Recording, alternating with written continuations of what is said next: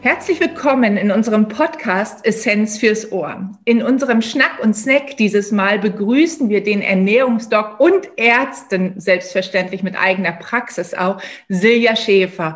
Einen guten Morgen und moin moin nach Kiel. Moin moin nach Hamburg. Vielen Dank für die Einladung. Ich freue mich sehr. Wir freuen uns auch sehr. Neben mir sitzt wieder Rike. Mhm, guten Morgen. Oh, guten Tag. Oh, guten Tag, guten Morgen und moin. Also das ist ja hier unsere Fachsprache, aber da wir auch in Süddeutschland gehört werden, wenn man Doppelmoin sagt, also Moin Moin, dann ist das die Einladung zum Weiterreden. Wenn man nur Moin sagt, dann sagt, heißt es eigentlich, das reicht auch schon. Also Moin Moin. Wir freuen uns, dich hier im Podcast zu haben und ähm, sind deswegen so begeistert, weil du natürlich schon ähm, als Ernährungsdoc viel von dir preisgegeben hast und wie toll du über Ernährung und Essen sprechen kannst und dass es für dich auch ein wichtiges Thema ist. Aber gleichzeitig bist du natürlich auch deinen Patientinnen und Patienten in Kiel bekannt als Ärztin, ja, die als in der inneren Medizin und auch in der allgemeinen Medizin genauso wie in der, äh, im Bereich Diabetes tätig bist. Ähm, Dein ganzes Team Ärzte an der Aue ist ja riesig und ihr seid eine große Praxis. Silja, aber wir beide, und deswegen durfte ich ja auch gleich per Du sein mit dir, wir haben uns kennengelernt in einer Fortbildung. Und ähm, in dieser Fortbildung ging es um Mikronährstoffe, also wirklich das ganz Detailwissen, wenn, wenn es vom groben Ganzen ins Detail geht ähm, und ins Feintuning von gewissen ja, Stoffwechsel Wegen, die wir so in unserem Körper kennen. Du bist Ernährungsdoc. Warum ist für dich eigentlich ähm, Essen so wichtig? Ich fange mal gleich mit der größten Frage vielleicht an. Ja, also Essen ist für mich ist auch so wichtig wie für euch auch. Und da muss ich erstmal ein großes Kompliment an euch zurückgeben, was ihr da im letzten Jahr alles auf die Beine gestellt habt. Das beobachten wir hier aus Kiel sehr genau und finden das großartig. Ähm, und ich glaube, ähm, so engagierte Leute wie uns muss es einfach immer mehr geben. Und ähm, damit wir eben die Ernährungs- oder Ernährungsmedizin auch schön verbreiten können und vielen, vielen Leuten helfen können. Genau, also Essen muss ich ja schon lange als kleines Baby und dann aber ähm, bin ich in den ja. Leistungssport gekommen und äh, darüber habe ich mich immer mehr für Ernährung interessiert, um da eben auch optimal versorgt zu sein. Und ähm, durchs Medizinstudium habe ich dann leider lernen müssen, dass die Ernährung da weniger eine Rolle spielt. Also im Studium lernen wir leider fast gar nichts zu diesem Thema. Und ähm, ich habe es aber immer wieder versucht aufzugreifen und kämpfe schon sehr lange, ähm, dass da eben mehr passiert auf diesem Gebiet und bin natürlich jetzt besonders froh, dass ich es jetzt fast hauptberuflich mache. Also du hast schon richtig gesagt, ich bin Hausärztin und Ernährungsmedizinerin. Momentan mache ich das noch so halb halb. Vom, von der Aufteilung her, aber es wird immer mehr die Ernährungsmedizin und da bin ich sehr dankbar für. Und wir auch, denn es ist äh, tatsächlich ja so eine tolle Schnittfläche zwischen Essen, Ernährung, Küche, also tatsächlich dem Zubereiten, Essen und der Medizin, ähm, was man voneinander gar nicht trennen kann, aber was erstaunlicherweise ja in unserem Land immer noch sehr stark getrennt wird. Das ist ja in anderen Ländern ganz, ganz anders. Da, da weiß man schon viel mehr, wie eben Ernährung und äh, Medizin zusammenhängen. Und das Wohlergehen letztlich, also das, was du sagst, ne, wir, wir, machen das ja nicht, um uns selber irgendwie gut zu tun, sondern wir machen das vor allen Dingen, weil es da eine große Bandbreite von Menschen gibt, die daraus ja tatsächlich ein rieses, riesen ähm, Körperglück empfinden können, weil es ihnen einfach mit Schritt für Schritt besser gehen kann. Rike, die hier neben mir sitzt, äh, schüttelt oder nickt kräftig mit ja. dem Kopf, weil sie, ähm, ich glaube, da zustimmt, oder? Ja, auf jeden Fall. Also selber von mir, ich sitze ja auf der anderen Seite der Studierendenbank, sozusagen nicht als Medizinstudentin, sondern als Ökotrophologin und Studentin im Master der Ernährungswissenschaften. Und ähm, wir bekommen natürlich auch mit, dass unsere Kollegen, die später meine Kollegen als Ärztinnen und Ärzte sind, da recht wenig mitbekommen in ihrem Studium. Und deswegen finde ich persönlich und auch wir als Praxis das natürlich umso toller, wenn auch immer mehr Ärzte dahin kommen, ähm, die Ernährung als Medizin zu sehen und es dort Schnittflächen und Kombinationen gibt und eben längst nicht nur Schulmedizin, Ernährung und das stringent zu trennen, weil wir einfach immer häufiger sehen, dass so ein ganzheitliches Bild von Menschen oder Patienten sehr viel sinnvoller ist. Mhm. Ich mache jetzt noch mal einen Cut, weil du eben was ganz Entscheidendes gesagt hast. Du hast gesagt, ähm, Essen tust du ja eigentlich schon seit du Baby bist. Und ähm, dann bist du in den Leistungssport gegangen und da ähm, habe ich von dir erfahren, rausgelesen, dass du im Freestyle-Skiing ähm, mit in der Nationalmannschaft warst. Das hat mich sehr beeindruckt. Wie bist du dazu gekommen? Ja, also ich komme ja aus den Bergen, aus dem schönen Allgäu, aus Oberstdorf. Und da bleibt es natürlich nicht aus, dass man Ski fährt. Und ich bin erst Alpinski gefahren, also das, was man so im Fernsehen eben kennt, Riesenslalom, Slalom. Und bin dann auch ganz zufällig ähm, zur Abteilung Buckelpiste gekommen, Ski Buckelpiste und bin dann da hängen geblieben, genau, weil das eben auch, ähm, es ist ein kleinerer Bereich, es war ein tolles Team und ähm, hat eben sehr, sehr viel Spaß gemacht. Und dann bin ich immer mehr auch, habe ich mich natürlich dann für die Ernährung interessiert, um zu schauen, ähm, was bringt mir das? Und ähm, weil wir doch äh, zu Beginn des Ganzen natürlich immer nach dem Training oder nach Wettkämpfen mal eben dann bei McDonald's eingekehrt sind, so als ähm, kleines Bonbon obendrauf. Und ähm, ja, heutzutage möchte ich eben anderen mitgeben, dass man das ein oder andere, den ein oder anderen Besuch bei den Fastfood-Restaurants vielleicht nicht unbedingt machen muss. Mhm. Betreust du bei dir in der Praxis denn auch ähm, Leistungssportler oder welches ist eure Hauptzielgruppe? Dadurch, dass ich hausärztlich tätig bin, sind das vorwiegend tatsächlich, ähm, ich sag mal, hausärztliche Patienten. Mhm. Aber durch die, äh, durch die Ernährungsdocs haben wir jetzt natürlich äh, großen Andrang insofern, dass sehr viele Patienten kommen, die schon viel ausprobiert haben, schon viel selbst gemacht haben, schon bei Ernährungsberatungen waren und da aber die medizinische Komponente einfach fehlt. Und ähm, da kommen eben sehr viele, die die letzte Hoffnung irgendwo in uns setzen und wo wir eben alles zusammen, so wie du vorhin gesagt hast, Rike, ganzheitlich betrachten müssen. Und da gehört Ernährung und Medizin einfach zusammen. Also ich kann nicht ähm, mich super gesund ernähren und dann sehe ich aber, dass ich eine Schilddrüsenunterfunktion habe, die bisher nicht erkannt wurde. Da kann ich also äh, so immer so Gas und Bremse gleichzeitig und das versuchen wir eben zu vereinen und zu verbessern, um dann die Menschen eben auf den richtigen Weg zu bringen, zu unterstützen, dass sie eben ihre Anstrengungen, die sie bisher schon gemacht haben, dass wir die eben noch mal ein bisschen untermauern können und vielleicht den ein oder anderen kleinen Kniff mitgeben können. Genau, das sagst du. Also die mhm. Anstrengung bei den Patienten ist ja groß. Der Wunsch, ähm, es besser zu machen, das stellen wir auch bei unseren Patienten fest. Und die engagieren sich sehr stark, wollen vieles wissen. Und da ist eben auch alles. Oder wissen auch schon sehr viel. Entschuldige, dass ich dich unterbreche, aber ich habe das Gefühl, wir haben auch sehr viele Patienten, die schon ein unheimliches Wissen haben, weil sie gerade, wie du sagst, schon diverses ausprobiert haben nur der letzte kleine Kniff fehlt manchmal. Ja, oder eben auch die Unterstützung, wo wir dann in den medizinischen Bereich mit reingucken, wohl wissend, dass wir keine Medizinerinnen sind, aber mhm. wissen, da braucht es einfach auch eine gute Betreuung von einem Arzt oder einer Ärztin dabei. Das äh, machen keine Apps und keine Zeitungsartikel. Ähm, wett, sondern da braucht man tatsächliches Fachwissen für. Und da ist es eben immer wieder so gut, wenn man miteinander arbeitet. Also, dass man versteht, Medizin kommt tatsächlich aus der Küche oder Ernährung ist Medizin. Ja, das ist ähm, beides etwas, was ganz entscheidend ähm, zu wissen ist. Wie hast du dich denn also ich meine, über den Sport kamst du dazu, dass du natürlich gemerkt hast, dass gewisse Ernährungsweisen dir im Sport helfen und andere wiederum nicht. Nun wirst du wahrscheinlich kein ähm, Gewichtsproblem gehabt haben, wenn du im Leistungssport tätig warst. du, du schüttelst mit dem Kopf. Ähm, aber man merkt das ja als Sportlerin schon, welche, welche Nährstoffe man sozusagen im Essen hat. Also das ist ja keine Kalorienfrage dann, sondern welche Nährstoffe eigentlich der Körper zur Verfügung hat, damit er so auf Leistung ähm, oder auf einem hohen Leistungsniveau arbeiten kann, also Sport treiben kann in dem Fall, oder? Mhm, auf jeden Fall. Ich habe gerade so ein bisschen mit dem Kopf geschüttelt, weil ähm, ich den Leistungssport auch in der Zeit der Pubertät gemacht habe, unter anderem.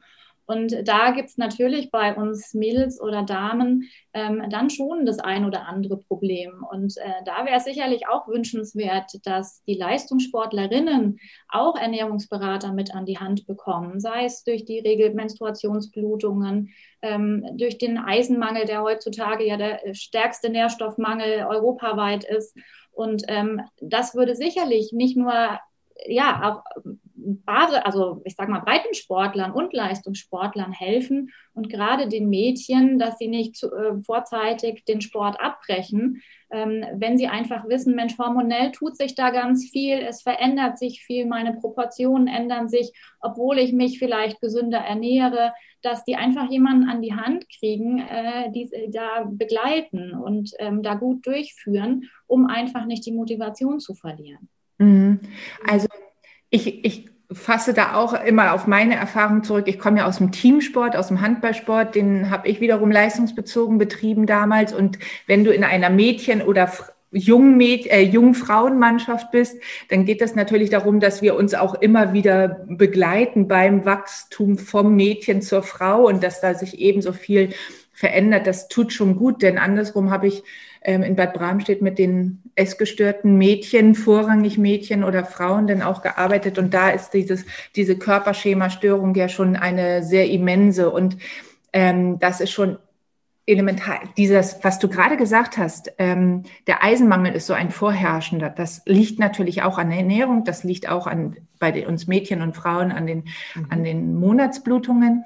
Ich habe da ein ganz phänomenales ähm, äh, oder Phänomenales erlebt, denn ich hatte eine Patientin in Süddeutschland, ich, ähm, die hat einen immensen Eisenmangel gehabt und hat den immer kompensiert, diese Müdigkeit, mit Süßigkeiten.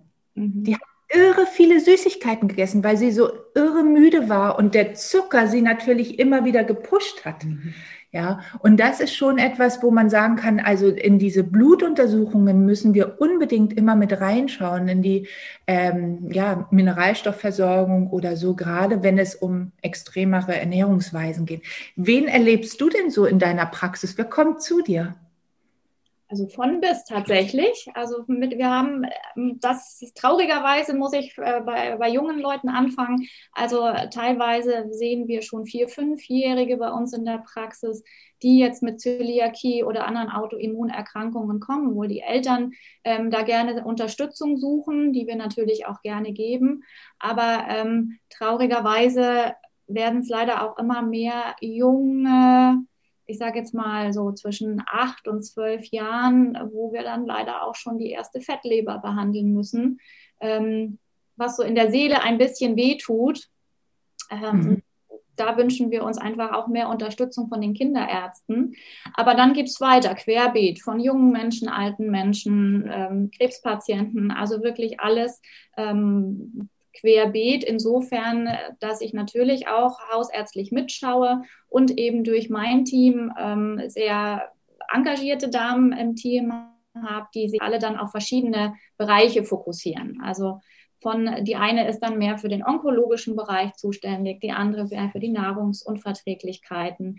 Wir versuchen jetzt auch immer mehr in die Schwangeren- und Stillberatung zu gehen, weil wir da eben auch einen großen Fokus sehen. Ja, und also eigentlich tatsächlich querbeet, sodass wir sagen, ähm, wir bieten alles an aber jeder ist natürlich fokussiert auf ein Fachgebiet. Ähm, wir können nicht, jeder kann nicht alles wissen. Und ähm, aber wir versuchen das eben dann schon individuell anbieten zu können, ja. Ja, das ist ja das Schöne in der Teamarbeit, das merken wir bei uns auch, dass nicht jeder alles wissen muss, aber gemeinsam ist man dann an der Stelle wirklich stärker, äh, genauso wie Ernährung und Medizin, aber auch innerhalb eines Teams kann man und muss man auch nicht alles wissen, also jeder Einzelne. Ähm, hat sich die Zahl, äh, hat sich äh, die Menschen, die jetzt in der Corona-Zeit zu dir kommen oder zu euch kommen, hat sich da was geändert sei, zu der Zeit vor Corona? Ja, sowohl positiv als auch negativ. Also mhm. ähm, wir merken schon, dass viele mehr selbst kochen. Und mhm. äh, das Interessante ist, wir haben einen kleinen Markt vor unserer Praxis, um den wir schon bangen mussten, weil er eben nicht so frequentiert wurde. Und durch Corona äh, hat sich das aber alles geändert. Also der bleibt jetzt und ja. alle gehen da fleißig einkaufen, was uns sehr freut. Also das sind sicherlich positive Veränderungen, die wir wahrnehmen. Ähm, andererseits, da wieder im medizinischen hausärztlichen Bereich sehe ich tatsächlich seit Ende des Jahres, also Ende 2020 zunehmend eben äh, leider immer schlechtere Stoffwechselparameter, also von Cholesterin äh, über Triglyceride, aber ganz enorm steigen die Blutzuckerwerte. Also die nüchternen Blutzuckerwerte bei unseren ganzen Gesundheitsuntersuchungen, da, ähm, das sind, sind, erschreckende Zahlen, wo wir wirklich ähm, da sagen, da müssen wir jetzt ganz immens drauf achten, dass durch vielleicht sogar weniger Bewegung, durch den Stress, das ein oder andere äh, Naschen dann zwischendurch im Homeoffice, ähm, dass wir da doch jetzt äh, langsam einen Riegel vorschieben müssen, beziehungsweise anders, dass wir doch hoffen, dass Corona jetzt äh, hoffentlich irgendwann mal ähm, zu Ende geht, was ja nicht so aussieht. Aber wir sehen, dass es für, die, für den gesundheitlichen Bereich, dass wir da schon Defizite mhm. mhm finde ich es kritischerweise zu sagen, es ist nur Corona, diese Bewegungsarmut ist, ich glaube, zu kurz, denn die Patienten oder so ähm, Klienten, die ähm, wir finden, äh, haben in unserer Klinik, haben auch vorher schon mit Sport immer so gehadert. Dabei ist das so eine Riesenquelle. Das ist jetzt unser Thema heute gar nicht, ähm, aber sicherlich ist diese Bewegungsarmut ja auch vorher schon zu finden gewesen. Corona hat sie wahrscheinlich noch verstärkt. Und all das, was du gerade gesagt hast mit den Blutwerten, das zeigt ja auch darauf hin, dass mit der Leber etwas nicht stimmt, oder? Ganz genau. Da ist ja dein Steckenpferd die Fettleber. Ähm, wir sehen das auch immer wieder sehr, sehr wichtig. Das ist natürlich die Basis unserer Ernährung, dass wir äh, nach der Leber, nach dem Leberstoffwechsel gucken, gar keine Frage.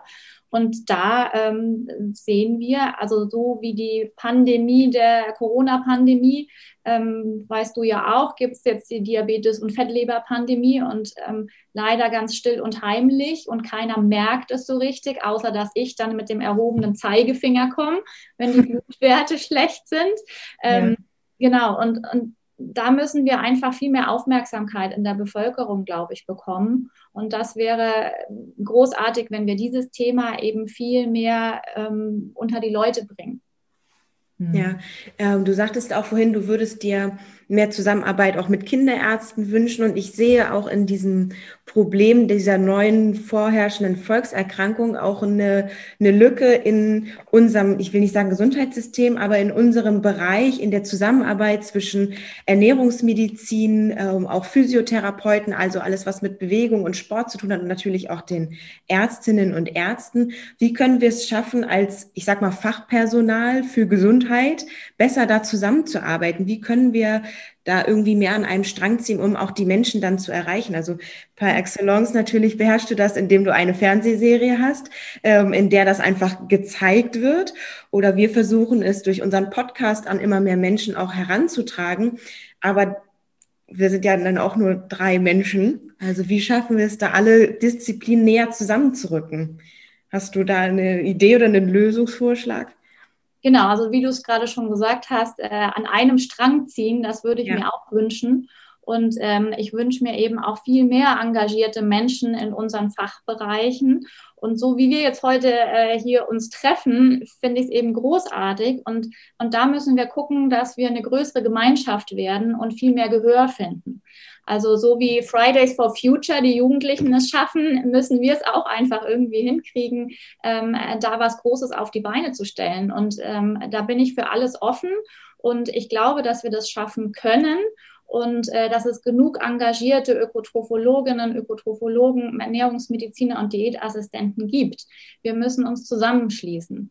Und ähm, da ist es natürlich großartig mit den Ernährungsdocs, ähm, merkt man eben schon, dass es über die Medien und über die sozialen Medien, dass es so eine große Verbreitung findet und auch Gehör findet bei den Patienten. Es ist tatsächlich so, dass viele mittlerweile zu mir kommen in die Sprechstunde und eben sagen, ich habe das und das schon geändert, weil ich es bei Ihnen schon in der Sendung gesehen habe, aber jetzt fehlt mir noch das letzte Quäntchen, können Sie mir da noch helfen? Oder dass eben viele sagen, ja, ich habe meinen Hausarzt schon angesprochen, der hat gesagt, dann gehen Sie doch zu ihr und äh, lassen sich da beraten. ja, also ähm, ich glaube, da hat sich schon ganz, ganz viel getan in den letzten fünf bis sieben Jahren und, ähm, und wir müssen einfach jetzt am Ball bleiben und uns zusammenschließen und sicherlich ist ein großes Problem sind die Ernährungsmediziner, muss man leider sagen, weil wir es, wie gesagt, was wir vorhin schon angesprochen haben, äh, weil es noch nicht im Studium so richtig präsent ist und es war auch bisher keine richtige Ausbildung. Also ich hatte mich damals schon dafür interessiert, aber ähm, es gab bis vor zwei Jahren gab es eben nur ein Ernährungszertifikat über zehn Tage Fortbildung, das war alles. Und äh, jetzt haben wir es zumindest geschafft, ähm, dass es jetzt zur Zusatzbezeichnung geworden ist, wo dann eben auch mehr Fortbildung dabei ist. Ähm, natürlich wäre unser langfristiges Ziel, einen Facharzt für Ernährungsmedizin äh, gestalten zu dürfen. Da sind wir noch weit weg. Aber sicherlich ähm, bekommen wir immer mehr Gehör und ich glaube auch, dass sich auch immer mehr Kollegen dafür interessieren, aber es müssen eben noch viel mehr Angebote und Fortbildungen in diese Richtung gemacht werden. Und ich glaube, wenn wir weiter am Ball bleiben, so Schritt für Schritt, dass wir in den nächsten Jahren ähm, da ganz, ganz viel erreichen können. Und da hätte ich ganz große Lust äh, zu, mit euch zusammen da was auf die Beine zu stellen. Na, wenn das kein Startschuss ist, ja. liebe Silja, dann wollen wir doch mal was Schönes auf die Beine stellen. Das hört sich schon fast wie eine Einladung an. Ja, ja, also wir sind da natürlich auch sehr interessiert, weil wir einfach viele Sachen machen, die ähm, jetzt mhm. auch nicht honoriert mit Geld werden, aber wo es einfach um die Sache geht. Ja, mhm. also allein, dass wir diesen Podcast machen, der kostenfrei ist, wo viel Wissen vermittelt wird, ist halt eine Sache, wo wir sagen, das geht darum, dieses Thema, also Essen, was wir jeden Tag tun, auch so aufzubauen, dass es eine Wirkung hat. Und zwar nicht nur jetzt auf physiologischer, also körperlicher Ebene, sondern dass es tatsächlich ja auch Spaß macht, sich um seine Gesundheit zu kümmern. Also, dass der mhm. Körper jeden Tag anders aufwacht, ähm, äh, ja, äh, agiler ist, aktiver ist. Und wenn du jetzt sagtest, die Blutzuckerwerte sind am Morgen schon so hoch oder die anderen Blutwerte sind schon so hoch. Und natürlich, ja, mein Lieblingsthema ist die Leber geworden über die letzten Jahre. Das ist ja auch ein Thema, was erst sehr, also erst nach meinem Studium in den Fokus gekommen ist. Ist es mhm. eigentlich bei euch im Studium ein großes Thema, die Leber? Jein, es ist ein Anteil. Ähm gerade, also jetzt im Bachelor hatte ich nicht das Gefühl, dass wir jetzt so gerade auch ins, explizit die Fettleber thematisiert haben. Es war Thema, aber bei weitem nicht so ein großes Thema, wie ich es natürlich wahrgenommen habe bei dir über die Praxis. Mhm. Und äh, ich muss auch damit immer ein bisschen vorsichtig sein, weil ich merke, dass ich dadurch, dass ich seit ja, beim dritten Semester schon bei dir in der Praxis bin, merke ich, dass ich die Informationen irgendwann anfange zu vermischen und mir gar nicht mehr so sicher bin, kam die Information jetzt aus einer Fortbildung oder habe ich das mal irgendwo anders aufgeschnappt oder aus einer, ähm, einem Seminar von Heike oder kam das jetzt aus der Uni? Ähm, ja. Aber so grundsätzlich, wenn wir halt auch jetzt in meinen äh, jetzigen Vorlesungen, es ist ein Teil, aber es ist man könnte damit ja ganze Vorlesungen füllen und Seminare nur rund um die Fettleber. Mhm. Und das passiert auf jeden Fall nicht. Ja.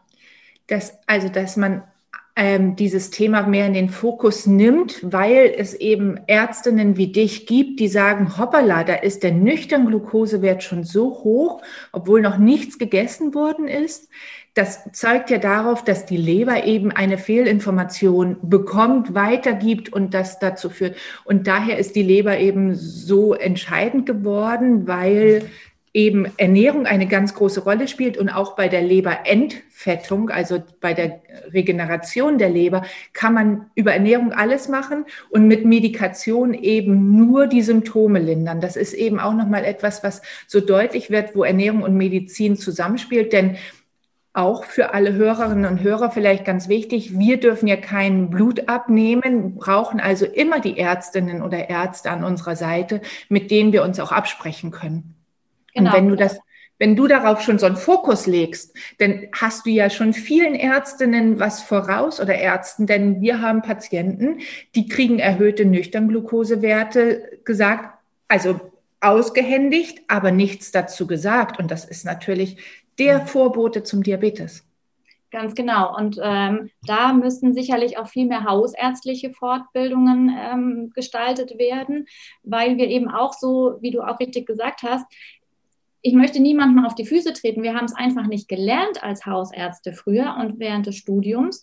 Und es ist eben noch so, dass dann erhöhte nüchtern Zuckerwerte auftreten. Aber es ist ja noch nicht die Grenze zum Diabetes überschritten. Oder ich habe einen erhöhten Leberwert, den Gamma-GT-Wert, der isoliert vielleicht dasteht, der auch ein paar Punkte nur zu hoch ist, wo dann einfach gesagt wird, ja, das beobachten wir so. Ja, also mhm. ähm, da kommen eben viele Patienten, die sagen, wie mein Hausarzt hat gesagt, das ist alles noch im Rahmen. Wenn die Leberwerte ein bisschen erhöht sind, ist nicht so schlimm, müssen wir jetzt noch nichts tun. So, und dass das aber natürlich die, die ersten großen Schritte Richtung Diabetes sind, ähm, ich glaube gar nicht, dass das allen schon so richtig bewusst ist und dass man hier eingreifen kann, um das Ganze wieder rückabwickeln zu können. Mhm. Und ja, ich habe auch manchmal das Gefühl, dass wir ähm wir in unserem Studium zur Ökotrophologen oder zur Ernährungsfachexperson, äh, wir bekommen häufig den Blick auf die Prävention und wir müssen vorher was machen und wir müssen eingreifen, bevor der Diabetes da ist, wenn die Werte schon erhöht sind. Und ich habe manchmal das Gefühl, dass ähm, in dem Medizinstudium, ohne mich da jetzt ähm, absichern zu können, dass es ja in der Medizin eher um Symptombehandlung geht. Es gibt ein Medikament für ein Symptom und ein erhöhter Wert ist erstmal noch kein Symptom, sondern nur ein Hinweis. Und wir aus unserer Sicht haben natürlich dann gleich so ein Präventionsauge, so, oh, da müssen wir schon was tun. Und ich habe dann das Gefühl, viele Ärzte haben eben das Gefühl noch nicht, weil die eben aus einer Symptomsicht dann gucken und nicht aus der Präventionssicht.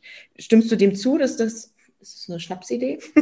nein, nein, nein. Also wir lernen ja auch äh, Krankheiten. Wir lernen ja, ja äh, Krankheit für Krankheit für Krankheit während des Studiums. Und äh, weder Ernährung noch Prävention spielen da derzeit noch eine große Rolle. Das, das wird langsam besser, ähm, aber es ist eben noch, es steckt noch in den Kinderschuhen. Und ähm, mhm. auch wenn dahingehend glaube ich aber auch, dass unsere Patienten oder Klienten, dass die, da würde ich mir eben auch mehr Verantwortung in, in mancher Situation wünschen, ähm, dass sie das vielleicht auch einfordern. Ja, also hier, ich habe erhöhte Blutwerte, der Arzt sagt alles okay, aber warum sind die denn erhöht? Ja, also es tut auch nicht weh, also bin ich mal schön still und mache nichts, weil wir eben dann vielleicht doch äh, ähm, ja, zu bequem sind, um irgendwas ändern zu wollen. Ja, dann nehme ich das hin. Aber da würde ich mir eben mehr wünschen, dass die Patienten nachhaken. Was kann ich denn jetzt tun? Der Wert ist zu hoch. Das ist ja dann nicht richtig so. Und ähm, viel mehr einfordern auch. Mhm. Absolut. Und das ist, also da, ähm, das ist auch das Fordern, das finde ich so, ähm, so wichtig, weil sie fordern ja auch uns dann neu zu denken, anders zu denken, zu überlegen, wie kann das tatsächlich sein? Also wenn man ein bestimmtes Blutbild sieht, warum sind die Leberwerte eigentlich unauffällig, aber die Triglyceride noch zu hoch wie, äh, oder schon zu hoch? Wie kann das eigentlich alles so zusammenhängen? Und auch da ist ja dieses Zusammenspiel so toll oder so wichtig, dass wir in die Medizin gucken, natürlich auch immer Absprachen halten müssen. Ähm, ich wollte noch mal sagen, also vielleicht auch die Zuhörerinnen oder die Zuhörer, diese Vorboten sind ja, was du gerade sagtest, nicht spürbar.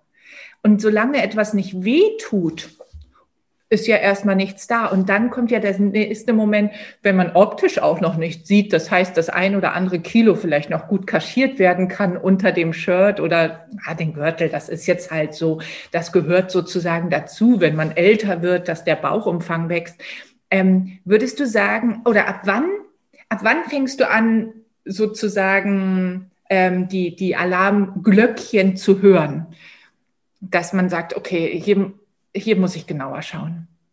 Ja, alleine schon, wenn, ähm, wenn zu mir Patienten kommen, die sagen, ich fühle mich nicht wohl. Also ich bin ständig müde, ich komme irgendwie nicht auf die Beine. Ähm, es sind ja sehr, sehr viele und das nimmt ja auch immens zu. Und das einfach nur so laufen zu lassen, finde ich ein bisschen unglücklich. So, sie kommen zu mir, sie möchten Hilfe, dann gebe ich gerne die Hilfe. Also es ist auch nicht so, dass ich jetzt jedem, der äh, zu mir kommt und ähm, dann erhöhte Zuckerwerte habe, dass ich dann gleich mit dem erhobenen Zeigefinger komme und sage, so jetzt müssen Sie in die Ernährungsberatung. Also ich versuche das schon den Patienten zu bekommen, weil er braucht, er braucht der intrinsische Motivation. Er muss selbst motiviert sein, was zu ändern. Also insofern ähm, spreche ich das Thema an. Wenn ich aber merke, der Patient will selber gar nicht, dann lasse ich es erstmal ruhen, ähm, bis ich ihn dann doch vielleicht wieder an einem Punkt habe, wo ich dann eingreifen kann. Und ähm, ja, ich glaube, viele Menschen fühlen sich in ihrer Haut schon unwohl und, und suchen irgendwo Hilfe. Und, und da müssen wir schon angreifen. Und wir wissen ja, dass Diabetes sich bis zu zehn Jahre entwickelt. Und, ähm, und, und da die ersten, ich will es gar nicht Symptome nennen, ich will es Befindlichkeitsstörungen nennen. Aber auf die sollten wir schon achten und drauf eingehen.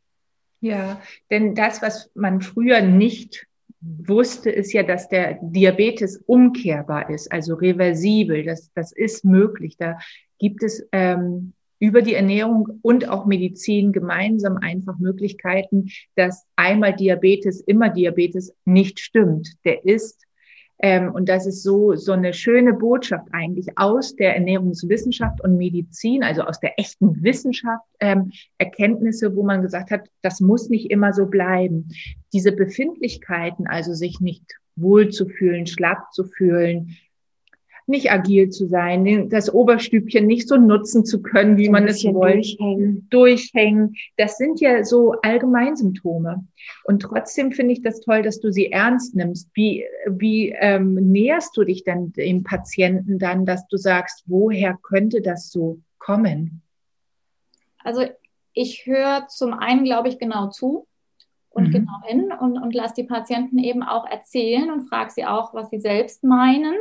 Und mhm. äh, natürlich äh, kommen dann viele, viele Dinge, was die Ernährung angeht, weil Sie wissen, ich bin sowieso auch Ernährungsdoc und so weiter und Sie sind in der Schwerpunktpraxis Ernährungsmedizin, sodass Sie dann häufig schon selbst auf das Thema auch so ein bisschen kommen. Und dann kann ich drauf einsteigen und ähm, dann kann ich Sie auch dahin lenken, dass Sie das dann auch einsehen und verstehen und auch was tun wollen, ähm, auf jeden Fall. Und das ist eben das Schöne an meinem Beruf. Äh, das macht es Spaß und äh, eben den Leuten zu zeigen, da geht was. Und ähm, mhm. aber ich glaube, den, den größten Punkt haben wir tatsächlich übers Fernsehen, dass die Menschen dadurch, dass es auf, auf vielen dritten Programmen läuft, übers ganze, also die Ernährungsdocs ähm, nicht nur im NDR, sondern eben auch auf vielen anderen dritten Programmen, ähm, dass es mittlerweile deutschlandweit gesehen wird und auch natürlich dann, dass es die Mediathek gibt, wo man immer mal wieder gucken kann, dass es wirklich die äh, meines Erachtens sehr gut gemachte Webseite des NDR über Ernährungsdocs, wo man immer wieder draufklicken kann. Da sehe ich Erkrankungen, da sehe ich Rezepte, da gibt es die ganzen Informationen kostenfrei schon. Ich glaube, dass da viele schon selber für sich gucken und ähm, sozusagen indirekt dann zu uns kommen oder zu Ernährungsmedizinern oder zu euch kommen zur Beratung, ähm, dass viele schon viel, viel hellhöriger geworden sind, weil sie merken, diese Befindlichkeitsstörungen, die nehmen auch einfach zu. Reizdarm, Fibromyalgie, also ähm, die Zahlen schießen in die Höhe. Ja, also da müssen wir was tun und die Leute werden tatsächlich dahingehend auch offener. Ja, wir sind große Fans der Ernährungsdocs, weil wir auch häufiger auf sie, also auf dich, auf euch, auf die Ernährungsdocs angesprochen werden. Und ähm, ich fand es sehr bezeichnend, das ist jetzt aber schon ein paar Jährchen auch her, da hat man mich am Bodensee auf die Ernährungsdocs angesprochen, weil das so wirkte, als, als wenn das als wenn jeder in Hamburg eben die Ernährungsdocs kennen würde und in Norddeutschland. Ähm, und das war so, also so ein Phänomen in Süddeutschland eben, dass man gesagt hat, das ist Norddeutschland, das ist so, ähm, das macht ihr da oben so toll. Und das ist ja auch ein großes Kompliment an euch, weil es eben ganz verschiedene Bereiche angreift, wo Ernährung ein eine Stellschraube ist oder möglicherweise auch die Stellschraube ist. Mhm. Und ähm, das große Thema Entzündungen, das kommt ja jetzt erst auf den Plan sozusagen. Also dass so vielen Erkrankungen eine Entzündung vorhergeht. Richtig? Mhm. Ganz genau. Und äh, das ist eben das Schöne, dass wir aktuelle wissenschaftliche Erkenntnisse dann eben so auch verbreiten dürfen. Ich bin ja nur ein kleines, äh, kleine Stellschraube, da ist ja ein ganz, ganz großes, großartiges Team steht dahinter, ähm, die auch immer ähm, alles begutachten, dass wir eben auch nichts Falsches sagen. Und ähm, was ich ein bisschen, ganz klein bisschen schade finde, weil ich äh, liegt mir auch am Herzen, dass die Ernährung und Ernährungsmedizin auch in Bayern Fuß fasst. Da wird ja schon viel gemacht von ernährungsmedizinischen Kollegen. Und ähm, aber die Ernährungsdocs gibt es eben leider nur in Hamburg. Was heißt leider? Gott sei Dank in Hamburg und im norddeutschen Raum, obwohl wir eben auch viele Bewerbungen aus dem süddeutschen äh, Bereich kriegen. Nur leider ist es eben so, dass aus logistischen Gründen wir diese Patienten leider nicht annehmen können. Und äh, da wäre es natürlich sehr schön, wenn es auch eine süddeutsche Variante des Ganzen gäbe, ja. Ja, denn ihr betreut ja die Patienten auch immer noch längere Zeit, richtig? Also es wäre sehr viel Reisetätigkeit. Äh, Absolut. Absolut. Also ich sehe die Patienten oder ja, die einzelnen Personen sehe ich, ähm, bevor wir uns das erste Mal offiziell auf dem Hausboot natürlich treffen, kommen die zu mir und dürfen mir schon ganz viel erzählen. Und dann ist auf dem Hausboot sozusagen der offizielle Beginn des Ganzen. Und ähm, die Patienten werden eben fünf, in der Regel jedoch sechs Monate von uns begleitet.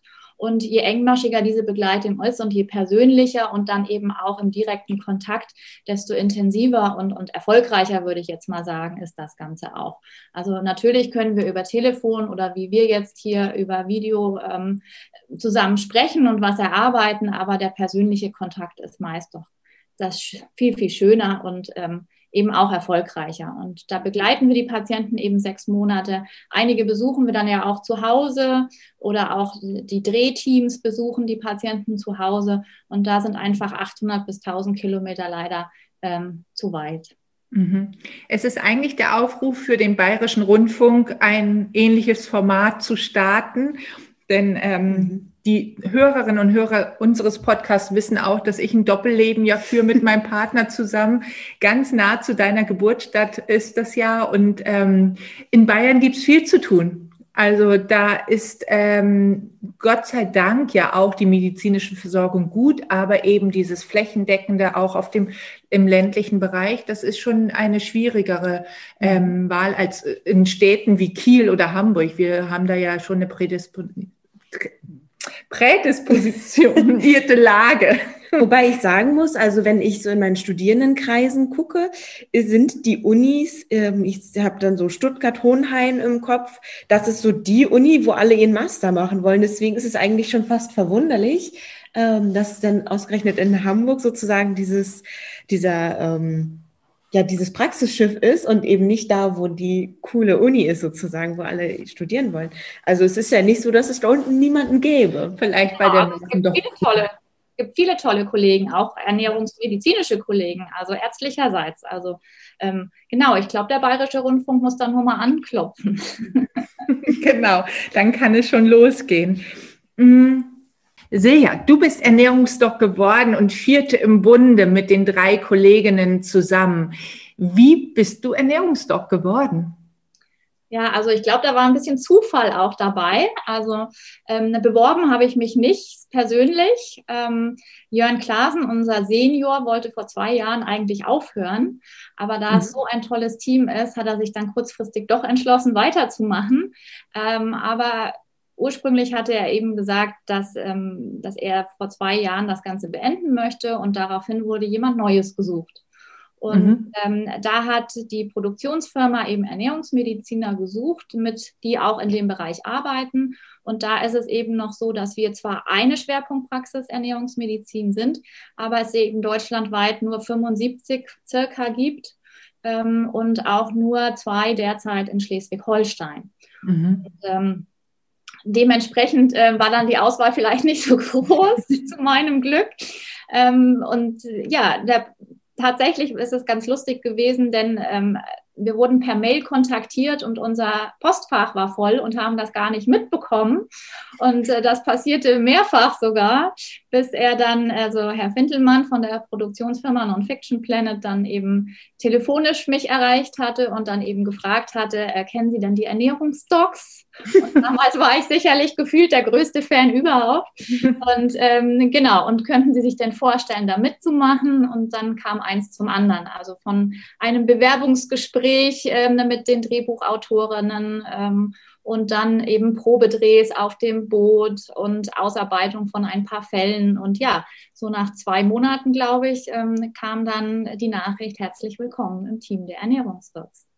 Ja, Gratulation. Das ist ja wirklich eine zufällige, aber Glück, also Zufallsgeschichte, aber auch ein Glücksfall ähm, eigentlich. Ich finde auch für das Team insgesamt, weil du das sehr bereicherst durch eine nochmal andere und ähm, Herangehensweise an die Patienten, die dort kommen. Und ähm, so seid ihr ein wirklich tolles Team dort, das muss man schon sagen. Mhm. Für die Zuschauer sicherlich immer wieder sehr bereichernd, diese äh, Sendung zu schauen. Nicht nur für die, also für alle, egal ob äh, Autonormalverbraucher oder Fachpersonal, also wir finden die auch toll. Mhm. Ich sitze auch immer vom Fernseher und ich kriege auch immer lustigerweise, irgendwer schreibt mir immer eine Nachricht, Rieke, es laufen wieder die Ernährungsdocs, ist dein Fernseher schon an? Man hat dann einen Drang zu informieren. Mhm. Genau. Also was leider ja immer mal wieder aufkommt, dass gesagt wird, ja, nur Ernährungsmediziner und keine Ökotrophologen und Diätassistenten. Und ähm, das finden, eben findet eure Sparte ein bisschen traurig, wobei wir eben schon versuchen und ich im Besonderen das ähm, immer wieder darauf hinzuweisen, dass wir eben im Team zusammenarbeiten und dass natürlich die Ernährungsberatung ähm, meiner Ernährungsdocs-Patienten genauso mit Ökotrophologinnen und Diätassistenten ähm, in Zusammenarbeit passiert. Also ich, wir betreuen die Fälle, betreue ich nicht alleine. Also ich betreue die mit meinem ganzen Team. Und wie gesagt, ich bin eine Stellschraube und äh, möchte mir auch gar nicht anmaßen, in eurem Fachbereich oder im Diätassistentenbereich da alles wissen zu wollen und zu können. Und ähm, gerade das ist eben das Schöne. Und das muss einfach kommuniziert werden. Wir wollen ähm, jetzt nicht die Ernährungsmediziner in den Fokus stellen. Ähm, wir wollen eben insgesamt die Ernährung äh, in den Fokus stellen und auch da immer wieder kundtun, dass es Teamwork einfach ist. Ja, ja. absolut. Das finde ich wird aber auch deutlich. Und ich habe auch immer mal, ist glaube ich auch schon eine Diätassistentin mit auf dem Boot. Ähm, und ich finde, das wird auch dadurch deutlich, dass es einfach auch Erkrankungen sind, zum Teil, die man nicht sofort mit Ernährungsthemen assoziiert. Zum Beispiel sowas wie Migräne. Ähm, das sind keine typischen ernährungsbedingten Erkrankungen. Und dennoch kommen diese Patienten auf das Praxisschiff. Und das ist ja letztlich auch eine Werbung für Ernährung, weil es einfach eine Relevanz hat in allen Lebensbereichen. Und so empfinde ich diese Serie auch, dass es einfach eine Wahrnehmung schafft für gesundes und bewusstes Leben, dass wir darauf gucken müssen und nicht, ob das jetzt ein Mediziner ist oder eine Ökotrophologin. Ja, also in der Umsetzung dann und in den in der Kreativität, wie man dieses Fachwissen, was ihr mhm. vermittelt, dann tatsächlich Tag für Tag in den Alltag einbaut. Da wird's dann munter, kreativ, lustig und ähm, sehr individuell letztlich. Wir haben heute den Podcast ganz anders aufgebaut als sonst. Wir sind gleich in Medias Res gegangen, weil es einfach so spannend ist und wir uns sehr gefreut haben, mit dir sprechen zu können, Silja. Aber ähm, er heißt ja Schnack und Snack. Und den, das Schnacken, das haben wir jetzt schon und auch mit viel Tiefgang meines Erachtens. Über deinen Lieblingssnack haben wir noch gar nicht gesprochen. Ja. Du hast uns den verraten, aber sag du mal, wie man den überhaupt ausspricht, weil ich bin mir nicht äh, äh sicher, ob das Deutsch oder Englisch ist. Nein, also eigentlich, äh, also ein Snack, da konnte ich mich nicht so richtig festlegen. Also ähm, ich habe mindestens zwei, drei. Also beginnen tatsächlich ähm, mit einem Wellandapfel. Also mhm. weil einfach aus vielleicht zum einen natürlich aus ärztlicher Sicht. Äpfel äh, schmecken allen, von klein bis groß. Und mhm. dann eben sind sie Multitalente, was die Nährstoffe angeht. Und ich kann es überall eben mit einbauen und bekomme es auch überall schnell. Also ich muss nicht groß einkaufen gehen. Und das Schöne am Wellandapfel finde ich, er ist, aus, er ist regional, also kommt aus dem alten Land. Mhm. Und eben auch die ganzen Allergiker ähm, essen diesen Apfel besonders gerne, weil der doch verträglicher ist. Und ja. ähm, für mich zwischendurch ein Apfel ist einfach großartig. Ich fühle mich danach immer frischer. So, warum auch immer. ähm, genau, und ähm, mit einem ist Apfel. Ist das ein knackiger, säuerlicher Apfel oder wie schmeckt süßlich. Süßlich. Ja, süßlich mhm. und knackig. Und ähm, eben gerade, ich habe zwei Jungs ähm, mit 12 und 14 Jahren. Eben diesen Apfel kriege ich immer untergebracht bei den Kindern. ja, also ich finde, das ist auch toll. Ich war mir nicht sicher, ob der Welland oder Welland-Apfel ist, aber jetzt, wo du äh, altes Land gesagt hast, als norddeutsches Anbaugebiet wird es eigentlich sehr deutlich, dass das keine neuseeländische, Sorte, genau. neuseeländische Sorte ist. Obwohl ich bin bei Allergikapfel hellhörig geworden, weil da ähm, gibt es ja die, äh, die älteren Sorten und die kommen auch alle aus dem alten Land Mhm. und sind Ja. deutsch. Genau, Deutsch. da gehört der auch dazu. Mhm. Ja. ja. Genau. Aber Mandeln liebe ich leider auch äh, sehr. Ähm, nachdem Matthias Riedel irgendwann mal erzählt hat, dass Mandeln für Frauen besonders gut sind, weil sie unsere Falten äh, wegmachen, gibt es jeden Tag Mandeln äh, mit an Bord. Nein, und natürlich ähm, schmecken lecker, sind Nervennahrung, auch immer verfügbar. Am liebsten geröstet und dann natürlich in Kombination mit einem Apfel als ähm, Apfelcrumble oder als Backapfel. Ähm, ja, ganz hervorragend. Und was auch sehr lecker schmeckt, das hat die Saskia aus unserem Team gemacht, ist Apfel oder für die, die Äpfel nicht vertragen, auch Birne, in Nussmus eintauchen. Ja. mm. Also mit Mandelmus und das schmeckt bestimmt auch gut. Und, Mhm. und was auch toll schmeckt, ist ein Apfelkuchen, den man mit Mandelmus statt Butter backt. Das geht auch ganz wunderbar. Also diese Kombination ist natürlich schon sehr, sehr gut. Ähm, und dann hast du gesagt, das war fast noch zu wenig. Gibt es noch was auf deiner Wunschliste an Snacks, die du so gerne hast? Ja, also tatsächlich Buttermilch. Ich liebe Oh. Buttermilch. Ja. Und, ähm, zwischendurch dann mal so eine leckere kalte Buttermilch. Ja, das hat auch was. Das ist, glaube ich, nicht das beliebteste Lebensmittel. Die Buttermilch ist, ähm, also ich mag Buttermilch auch sehr gern. Sie muss eine gut gerührte sein, also da gibt es große Qualitätsunterschiede. Und ähm, ich bin zur Schwedenmilch übergegangen. Die ist, kommt von einer Molkerei, also die beste Schwedenmilch kommt von einer Molkerei aus, aus Baden-Württemberg. Und ähm, ist eine Demeter-Molkerei. Wir haben auch schon mal einen Blog darüber geschrieben, weil ich die einfach so toll finde und als echten Bauchschmeichler empfinde. Also ähm, nicht im, im Sinne einer Silhouette, die schlank sein muss, sondern im Sinne eines Wohltun für den Bauch, weil das ist so ein äh, Snack in Anführungsstrichen, den ich den ich persönlich zwischendurch gerne trinke, aber um, darum geht's jetzt gar nicht. Also Buttermilch, Mandeln Wellandapfel. und Wellandapfel. Und der Tag kann kommen. Genau, und der Tag kann Klingt kommen. ja fast nach einem vollständigen Frühstück. Was kommt denn für dich so gar nicht in die Tüte? Also tatsächlich eine gute Frage. Ähm, tatsächlich muss ich sagen, so Gebäckteilchen beim, beim Kettenbäcker, sage ich jetzt mal. Mhm. So, also da muss ich sagen, es schmeckt mir alles gar nicht mehr. Also Ja. Früher sicherlich anders. Als Jugendliche oder junge Frau habe ich sicherlich auch ähm, im Studium dann mal schnell beim Bäcker was geholt und mal schnell ein süßes Teilchen. Aber da muss ich sagen, ist der Geschmack komplett weg. Also wenn ich das esse, sind es irgendwie, es schmeckt einfach leer. Ja, das kann ich ähm, total nachvollziehen, weil es gibt auch bei den süßen Teilchen tatsächlich große Unterschiede, ob man die mit echter Butter und einer nicht zu hohen Zuckermenge backt und dafür aber vielleicht nochmal Zimt oder ähnliches äh, mit dabei hat, ähm, was nach einem echten Zimt schmeckt, als dass Mhm. man. Rike, du, du lässt Ja. es dir alles gerade auf der Zunge Ich zergehen. weiß oder? auch nicht so recht. Also es gibt schon so ein Franzbrötchen oder sowas, ja. Aber es gibt auch schon sehr viele Sachen, die einfach so süß sind, da klebt einem dann der Gaumen zusammen. Und du, Heiko, Mondkuchen? Ja, für mich ist es immer der Mohnkuchen. Also das ist, ähm, da kann ich auch satt sein, der passt immer. Also der, da kann ich leider nicht Stopp machen. Ähm, und es gibt wenig gute Bäckereien, deswegen, die einen guten Mohnkuchen machen, deswegen muss ich selber ans Werk gehen dann Ja.